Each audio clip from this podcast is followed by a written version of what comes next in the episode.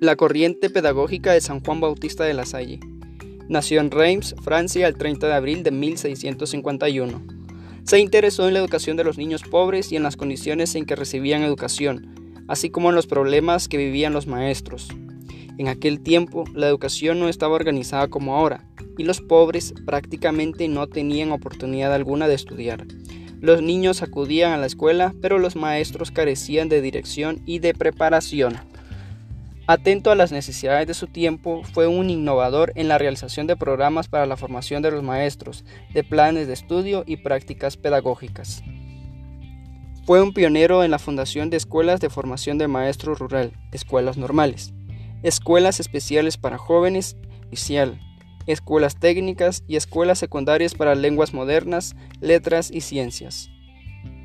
Se le considera uno de los precursores más importantes de la corriente pedagógica conocida como educación abierta y progresista, así como de la escuela popular francesa. De la Salle es el patrono universal de los educadores para las y los católicos.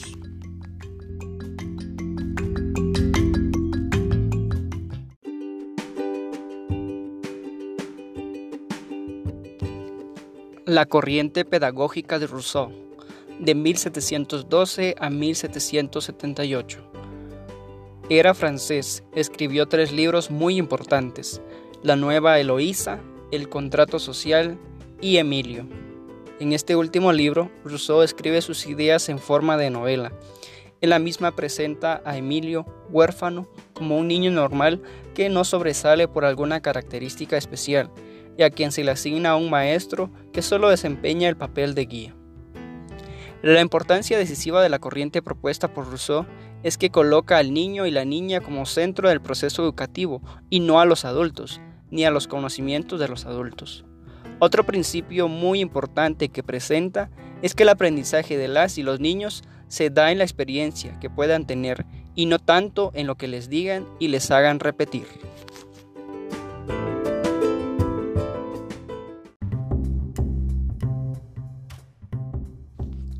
La corriente pedagógica de Froebel, de 1782 a 1852. Nació en Alemania, creció en la casa de uno de sus tíos y tuvo que trabajar duro para poder estudiar. Influido por Rousseau, se convirtió en maestro rural.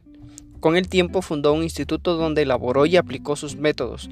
Posteriormente escribió el libro, La educación del hombre. Su obra la dedicó en buena parte a la educación de las y los niños preescolares, pues descubrió que era necesario darles una experiencia anterior a la escuela.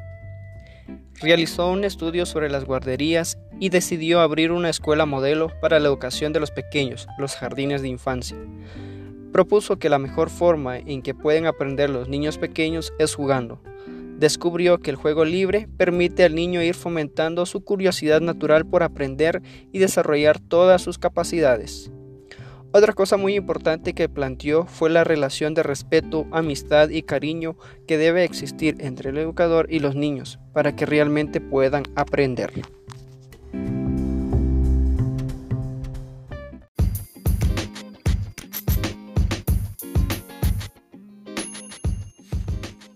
La corriente pedagógica de Declory, de 1871 a 1932. Nació en Bélgica. Fue médico y pedagogo. Empezó a trabajar con niños y niñas especiales, o sea que tenían algún retraso mental. Para esas personas elaboró y llevó a la práctica un método que posteriormente aplicaría con las y los considerados normales, dando resultados muy buenos. Sus ideas las expresó en el libro Hacia la Escuela Renovada, la propia experiencia le convenció que la escuela tradicional no correspondía en ningún caso a la psicología del niño, ni a sus aspiraciones, ni a sus necesidades, y que la reforma escolar había llegado a ser indispensable. Fue el iniciador de toda una serie de métodos activos mediante la propuesta del concepto de representación global, estableciendo el uso de los centros de interés. El concepto de representación global expresa que las personas, al iniciar el conocimiento de algo, primero lo vemos como un todo y no en partes. Los centros de interés se basan en el principio que dice que la escuela debe preparar para la vida y a partir del interés de la niña o el niño, Entonces, la idea es proponer actividades educativas tomando en cuenta temas que sean parte de la vida de las y los aprendientes.